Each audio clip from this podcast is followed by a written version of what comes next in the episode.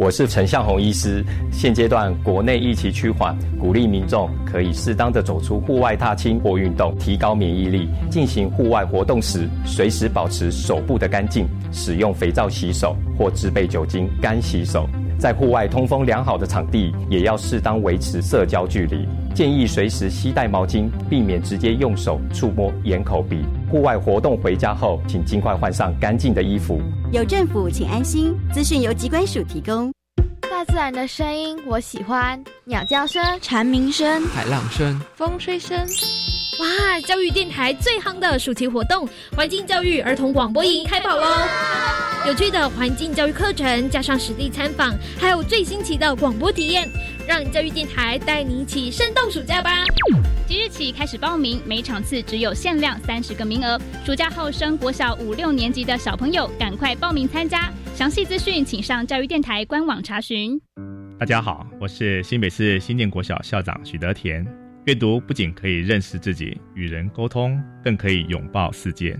阅读素养与生活学习能力息息相关。良好的阅读习惯可以让孩子能够发现问题、解决问题，进而成为终身学习者。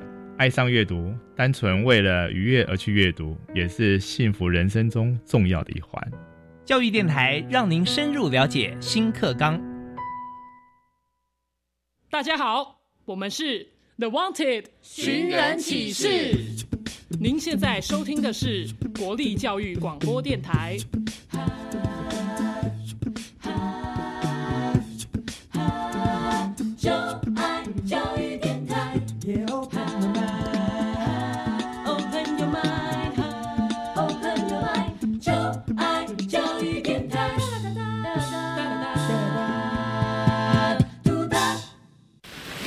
为什么海水是咸的？好奇。原来彩虹不只有七种颜色。观察。我对于气候变迁的议题很感兴趣，想要多多了解。探索。我想发明一种可以让我自动上课的机器人。创意。小发现，小发现，小发现，小发现，小发现。小发现，大科学。小猪姐姐制作主持。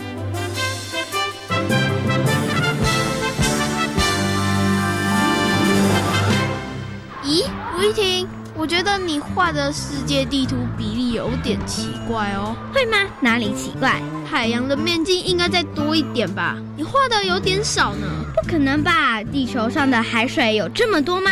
应该有吧。我记得海洋的面积比陆地多得多呢。你真的没记错吗？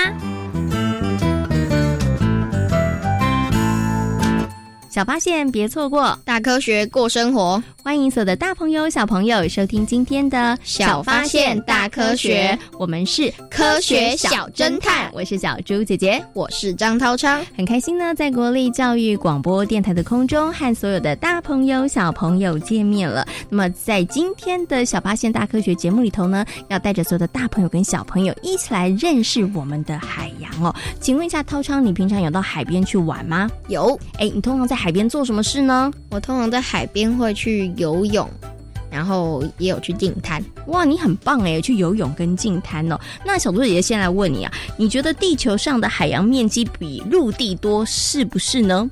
是啊。哦，这么肯定？因为海洋占了整个地球的七十几趴。你怎么会知道呢？因为这是科普知识，因为你曾经看过，是不是？对。哎，那我再问一个更难一点的，好了，那地球上的海水到底是怎么来的？哎，停住了，因为是我不知道。因为你从来没有想过这个问题，是不是？对啊，其实啊，关于海洋、关于海水，真的还有好多我们也可以去认识、了解的地方哦。现在呢，马上就来启动今天的科学来调查，我们来看看其他的小朋友是不是跟涛昌一样，他们具备了普通的知识，但是更深的知识他们不晓得呢。小朋友到底了不了解海洋呢？我们接下来就进入今天的科学来调查。有问题我调查，追答案一级棒！科学来调查。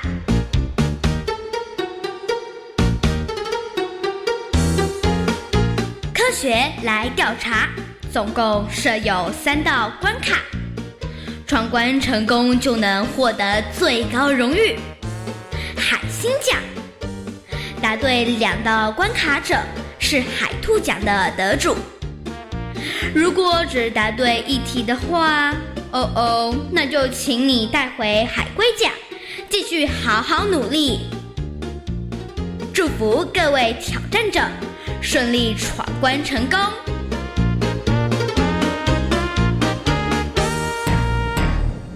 学来调查，大奖带回家。今天呢，有两位同学要来参与我们今天的科学来调查的闯关活动，要看看呢能不能够把我们的最大奖海星奖带回家哦。那先请两位小朋友来跟大家自我介绍一下。大家好，我是周云彤。大家好，我是张玉成。好，今天呢，欢迎云彤还有玉成呢来参与我们的挑战。请问两位小朋友有没有信心，可不可以闯关成功呢？有。哎，两个人信心满满哦。小猪姐姐现在问一下大家好了，你们平常对于海洋知识了解的够多吗？不够，不不够。那请问一下玉成呢？你觉得呢？百分之七十，百分之七十还不错了哈。一个不够，一个百分之七十，然后两个稍微 balance 平衡一下，应该今天就可以挑战成功了。好，请问一下两位小朋友准备好了没有呢？好了，好，马上进行我们今天的第一题。地球上有百分之七十以上都被水覆盖，请问对不对？对。哎，我还没有说，请回答。两个人就异口同声说对了。你们对于你的答案完全不迟疑吗？不迟。不要改吗？不要。哎，你们怎么那么肯定？因为课本有教。哦，课本有教是不是？哎，云彤说没有教，那你为什么那么肯定这个答案？因为感觉上是这样。感觉上就是 就是了，对不对？好，那到底云彤的直觉第六感正不正确呢？哇，两个人真的很厉害！好，两个人第一题就答对了，没错，地球上呢有百分之七十以上都被水覆盖喽。像在地球上呢有四大洋，你们知道哪四大洋吗？印度洋、大西洋、太平洋、太平洋，还有一个呢？呃，不知道。北冰洋，对不对？好，那除了有这四大洋之外，其实还有很多的河川，还有这个内陆河。所以呢，在地球上呢，哎，所以我们这个水覆盖的面积很大的。好，第一题呢已经成功了，那我们接下来听第二题。地球上的水只存在海洋里，请问对不对？不对，不对。哎，两个人都说不对，真的吗？为什么？有些在冰里，呃，有些在冰里头，还有些在哪里啊？天空中，天空中，人类，人类的家里头是不是？可能家里有水塔，所以也有水，是不是？好，所以你们觉得地球上的水不是只有在海洋里头？那到底两位小朋友的答案对不对呢？我们赶快来听听看。耶，答对了，很厉害。真的是很厉害哦！不过啊，其实刚刚玉成讲对了，因为呢，在地球上的水真的没有只在海洋里头，它天空里头也有，比如说像云，对不对？然后另外像在陆地上面呢，我们也会有哦，还有像刚刚讲的冰，其实也有哦。所以呢，在地球上的水呢，就是以液体、固体还有气体这三种形式存在不同的地方哈，有在天空的，有在水里的，然后也有在陆地上的。好，两个人很厉害，连闯两关，对不对？那我们进行今天的最后一题，看有没有机会把我们最大奖海星奖带回家哦。有信心吗？有，有，只有一个人有信心，另外一个完全没有信心。好，玉成，你准备好了没有？好了。好，我们来进行第三题。第三题真的有点难哦，要仔细听一下哈。四大文明古国的发源地都跟河流有关，请问对不对？想想看啊，哎，这个真的有点难喽，小朋友要想对吧？对，哦，对，你很确定吗？确定，确定，确定，确定。哎，我要问一下玉成，为什么这么确定啊？两河文看文明是那个又发什么拉底河的，然后印度文明是恒河，嗯，然后中国文明是黄河，嗯哼，然后埃及文明是尼罗河，就这样。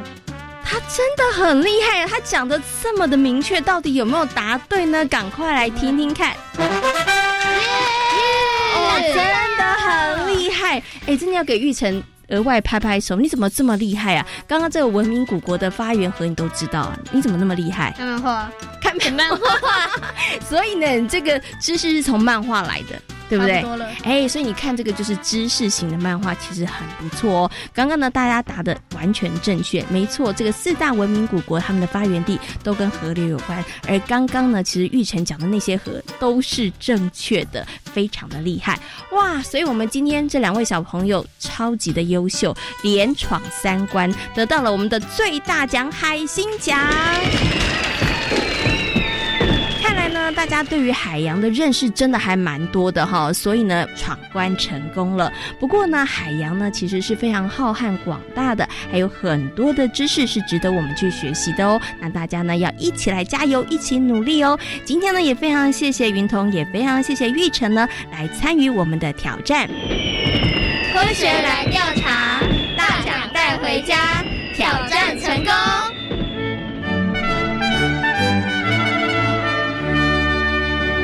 哇，我们今天呢来挑战这两位小朋友很厉害哦，过关斩将，一连答对了三题，所以把我们的海星奖带回家了。涛商觉得这两位小朋友表现如何呢？非常非常棒，真的是很厉害，对不对？如果是你的话，你觉得你可以过关斩将，也把海星奖带回家吗？一定可以！哇，你真的很有信心哦。不过呢，刚刚考小朋友的三道问题里头，你觉得哪一题是比较困难的？第三题的四大文明古国，小猪姐姐也觉得那一题有点难呢。所以呢，小朋友答对的时候，我真的觉得哇，小朋友好厉害哦。不过涛昌，你觉得你也可以答对？对，哎，所以你本来也就知道四大文明古国的发源地都跟河流有关。对啊，哎，你怎么知道的？看书哦，所以你平常有阅读的习惯，对不对？在书里头有看到相关的知识，对，嗯，所以呢，其实河流啊，或者是海洋呢，对于人类的发展来说，真的非常非常的重要哦。那么在今天呢，小八线大科学节目当中呢，就要跟所有的大朋友、小朋友一起来讨论呢，海洋的海水是怎么来的。那其实关于海洋海水，请问一下涛昌，你有什么样的问题想要知道呢？第一个就是你刚才讲它怎么来，海水到底是怎么来，对不对？还有就是我有一点想知道海洋生物如何演变。哦，海洋生物是怎么样演变的？是不是？对，你想不想知道海水会增加或者是减少呢？还有有一点兴趣，但是其实我觉得应该是减少哦。你觉得是减少就是是不是？嗯。但是小猪姐姐觉得它应该会没有改变哦。到底我们两个人谁讲的是对的呢？接下来呢，就进入我们今天的科学库档案，为所有的大朋友小朋友呢，邀请到了台北市海洋教育中心的海洋老师卢主峰老师，来带着所有的大朋友小朋友一起来认识海水到底是怎么来的哦。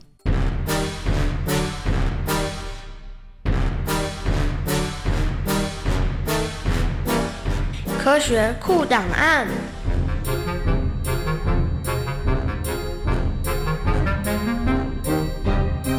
卢主峰，台北市海洋教育中心南极海洋教师，擅长海洋生态环境教学。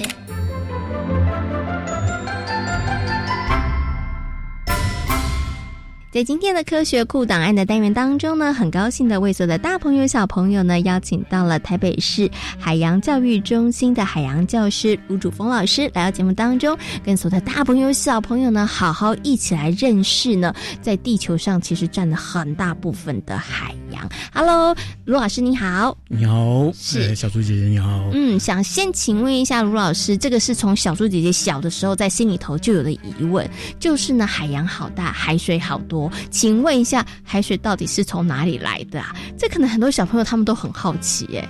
哦，海水如果从哪里来？哦，这个问题就要牵扯到很多层面。嗯那看这边小猪姐姐想要听比较神话性的呢，还是比较科学性的？我要听的是比较科学性的。哦，科学性的好。嗯，呃，在地球刚成呃，就是所谓的它的爆炸期间，还。地球表表面是一层很热的壳，嗯哼，那壳在形成的时候，它会不断的蒸发一些水蒸气，那水蒸气凝结到上空，因为我们地球有一些臭氧层保护，所以它凝结到一定高度之后，它形成一个雨云，因为再加上外太空上空比较低温的现象，所以它就一直降雨。嗯那降到一定量之后，低洼的地区势必就被淹没，是那淹没之后越淹越多，越淹越多就。形成了今日的海洋，可是，一开始的海洋并不是像是现在一样是咸的，是冷的。嗯，很一一开始的海洋大概水温大概一百度，就是甚至沸腾的那种水，对，所以它就一直不断重复沸腾水蒸气蒸发成水蒸气之后，然后到上空凝结下雨。哎，那为什么会到现在为止就变海水是咸的？嗯哼，很简单，因为它在不断的冲刷地表上面的一些盐分、矿物质等等的，所以冲刷久了之后，这些东西就被刮到水里面去，然后。溶解进去之后，它就变成咸的。嗯，哎，可是我很好奇哦，继续想请问一下卢老师，因为你刚刚讲，哎，为什么会有这个海洋是怎么来的，对不对？海水是怎么来的？那这样子讲下来的话，应该海水是不会增加，也应该不会减少啊。它到底会不会增加或者是减少呢？呃，会不会增加？会不会减少？呃，在井底之蛙这个故事里面，是让大乌龟跑到井边去问青蛙的时候说。七年旱灾，七年水灾，海东东海都没有增减过。可是实际上，在现代的话，海水会不会增加？答案是会的。哇，海水会增加？哎，为什么？因为我们很多的海水是在极地部分融成，呃呃，变成冰块。嗯，那现在因为受到全球暖化影响，它开始慢慢在溶解，很多的冰山在崩裂。嗯哼，那崩裂这些海水最后会回到哪里？那冰块会回到哪里？它就回到海洋里面去。是，哎，那最后它就慢慢的上升。也就是很很久以前就有个人跟我们说过啊，你现在如果再不好好控管。所谓的温室气体，那海水温、海水海平面就会上升。嗯，那到时候可能台北就不见了。哎，好，所以总量是没有改变的，但是它用什么样的形态？是在海水里面用液体的形式，还是用固体的方式呈现的差别就是了哈。好，那其实啊，小猪姐还有听过一句话，有人说呢，这个海洋呢是地球生命的母亲，海洋非常的重要，为什么呢？呃，第一个，海洋在。海里面扮演一个角色，就是温度的调节者。你所有的热能送到海上之后，海水上升温度的速度非常慢，它会让地表可以产生的温度没没办法会瞬间从零到一百这这么夸张的一个数字。那同时，它也是一个很大的吸热体。如果你今天一到晚上的时候，你可能在极地地区，你就觉得哇，天哪，怎么那么冷啊？沙漠地区，你就觉得啊，好冷，好冷。可是，如果你旁边有海洋的话，那不好意思，海水早上吸的那些热能会在这时候散发出来。所以，通常一般像我们常熟知的蓝屿啊、绿岛，为什么他们好像可以终年都保持在一定的温度？因为它旁边有海洋的经过哦，可以调节温度，还可以调节温度。再来就是海洋对我们为什么很重要？就还有它提供很大量的海洋资源，无论是。所谓的生物性的资源，或者是矿物性的资源，或者是一些无机性的资源，它都为我们人类带来很大量的一些财富或等等等的一些呃能能量等等的，哎，所以它就可以称为一个地球之母。因为如果我们没有海洋，今天就算只有有臭氧层，没有海洋，事实上我们人类也是没办法活下去。嗯，哎，尤其是海洋占。世界比例又那么高，嗯，哎，大概七十一 percent，是，对对对。OK，所以呢，其实海洋对人类真的很重要，它可以帮我们调节温度，另外它也提供了非常多的资源。哈，那另外其实小猪姐姐觉得海洋很棒，还可以提供我们很多观光休闲呐，对不对？对对。而且其实像航运，其实也很重要。以前的人真的没有飞机的时候，他们真的就因为有船，然后靠着这个大海，然后可以去世界各地的探险。哦，对，所以其实海洋对于人类的生活来讲，真的非常非常的重要，所以我们真的应该要好好来爱护这个海洋哈。嗯，对。好，那今天呢也非常谢谢呢，我们台北市海洋教育中心的海洋教师卢主峰老师，在节目当中跟所有的大朋友小朋友呢介绍了海洋哦，也非常谢谢卢老师，谢谢。好，谢谢。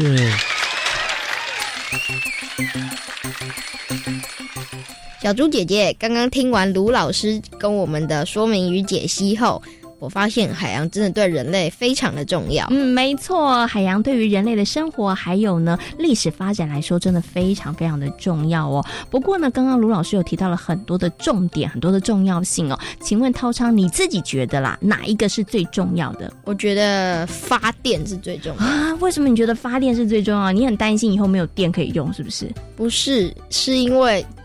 其实我最喜欢的是海洋，最想要讲的最重要的是海洋生物，只不过一定要有电才能把它们煮熟来吃。其实不用电啊，其实有火也是可以啊，太慢了。所以你觉得海洋发电非常的重要？对对，其实我觉得每一件都很重要啦，像海洋生物也很重要，对不对？好，那另外呢，像盐对于人类的生活来讲也很重要，还有航运也非常的重要哦。在以前呢，还没有飞机跟网络的时代里头呢，国家跟国家之间，还有人民，还有这个物品之间，要怎么样来运送呢？其实呢，就是靠着海洋来交流的哦。那没有海洋呢，很多的历史、很多的故事，可能都要改写了。接下来呢，我们就要进入今天的最后一个单元——科学斯多利，要跟所有的大朋友、小朋友一起来听听一个大家都认识的人哦，他的名字叫做哥伦布。哥伦布呢，就是靠着航海去发现新大陆的哦。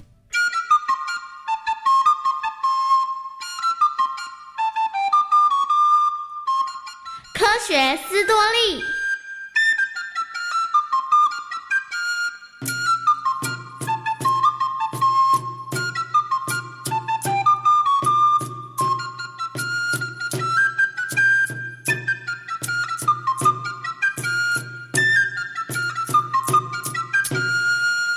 哥伦布出生在热那亚的工人家庭。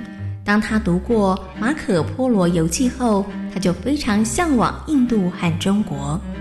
真希望有一天我也能到印度和中国看看书里描写的是不是都是真的。哥伦布长大之后，成为了一名航海家。他一直是地缘说的信奉者。这怎么可能？哥伦布，你太异想天开了吧？不，这。你想想，如果地球是圆的，那么我就能够经由最短的路线到达印度了。但，你你真的确信地球是圆的？以前我读过毕达哥拉斯的作品，书里清清楚楚记载着地球是圆的。虽然哥伦布对于地球是圆的的说法坚信不疑，但许多有常识的大学教授和哲学家们都取笑他。哥伦布。地球并不是圆的，而是平的。没错，如果啊你一直向西航行，你的船将驶到地球的边缘而掉下去。并不会的。你要如何证明你说的是对的呢？只要不断向西航行，我就能证明。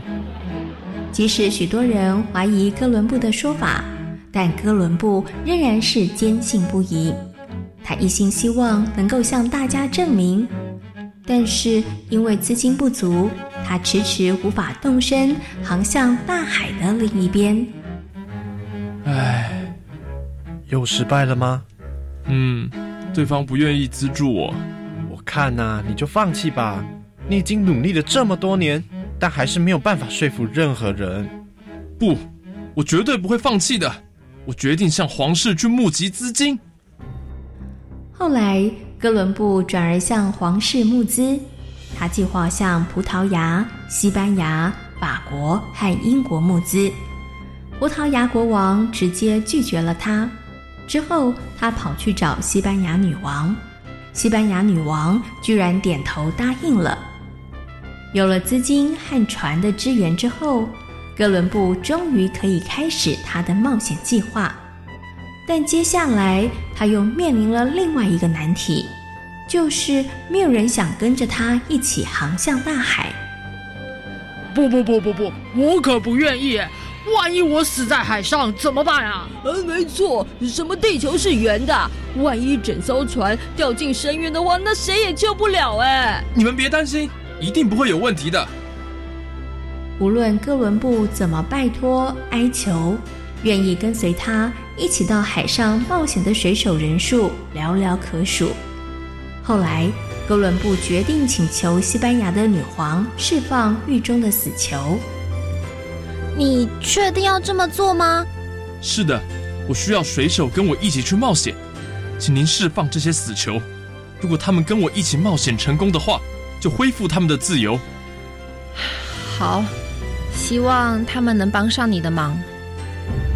一四九二年八月，哥伦布率领三艘帆船开始了划时代的航行。航行才没几天，两艘船就坏了。接着，剩下来的一艘船又在几百平方公里的海藻中陷入了进退两难的险境。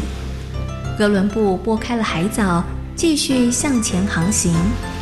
船在海上航行了六十几天，根本见不到什么陆地。哥伦布，这根本就是异想天开。没错，再这么下去啊，总有一天我们会死在海面上的。我觉得我们应该要联合起来，要求哥伦布返航。对，我们要要求他返航。因为迟迟没有见到陆地的踪影，水手们按耐不住焦躁的心，纷纷要求哥伦布返航。我们要回航，回航，回航。请听我说，只要坚持下去，我们一定能看到陆地的。如果你们就这么回航的话，恐怕也难逃一死。啊？为什么？因为我跟女王要求。只有冒险成功，才能免除大家的死罪。难道你们想回去受死吗？这，呃，呃，在鼓励和强迫的情况下，水手们还是跟随着哥伦布踏上航程。在船只前进的途中，有一天，哥伦布忽然看见有一群飞鸟向西南的方向飞去。快，快把船转方向，跟紧那群飞鸟！我为什么要这样做？海鸟总是往有食物和能生存的地方飞，继续跟着它们，我们可能很快就能发现新大陆了。真的吗？那真的是太好了。果然，没过多久，哥伦布很快发现了美洲新大陆。不过，当时哥伦布并不知道自己发现的是美洲新大陆，他以为自己发现了一条到达印度的新航路而已。他还把美洲红皮肤的土人也称呼为印度。太好了，我们成功了，能向大家证明地球是圆的。幸好当时我没有放弃，否则今天绝对到达不了这里。没错，真是太感谢大家了。当哥伦布完成任务后，他们打算返回欧洲，向西班牙女王报告这个好消息。没想到，居然遇上了大风暴。船只面临了沉没的危险。哎，这下该怎么办呢？万一整艘船就这么淹没了，那么世人就不会知道我们发现的新航路。为了把自己的新发现让别人知道，于是哥伦布在摇晃的船舱里，在羊皮纸上写下了航行的过程当中他所看到的一切，然后再用蜡布密封后放在桶内。幸好，历经几天的大风暴，整艘船并没有被吞噬。哥伦布和他的水手们顺利的返航了。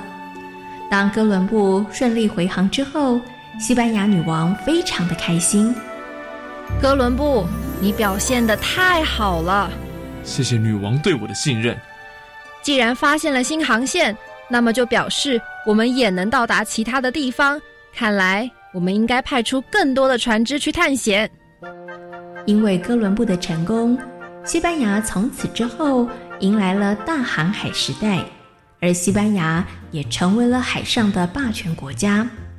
从那之后，西班牙的足迹遍布了今天的美国、阿根廷到台湾，甚至整个南美洲都说西班牙文呢。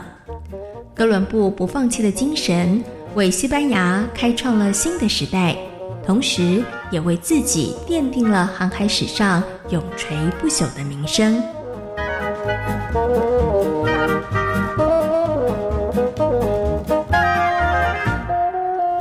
在今天小发现大科学节目呢，跟所有的大朋友小朋友讨论到的主题就是海水是怎么来的？嗯，地球上呢海水的面积很大哦，请问在地球上海水覆盖的面积有多少呢？七十一帕。嗯，没错哦。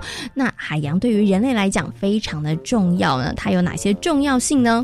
它的重要性有可以拿来航运，然后也有丰富的海洋生物，另外还可以发电，对不对？还可以发电，然后还有。可以拿来酿造出盐，嗯，还有可以调节气候，所以呢，海洋对于人类来讲真的非常非常的重要哦。大朋友跟小朋友一定要好好的来认识它哦。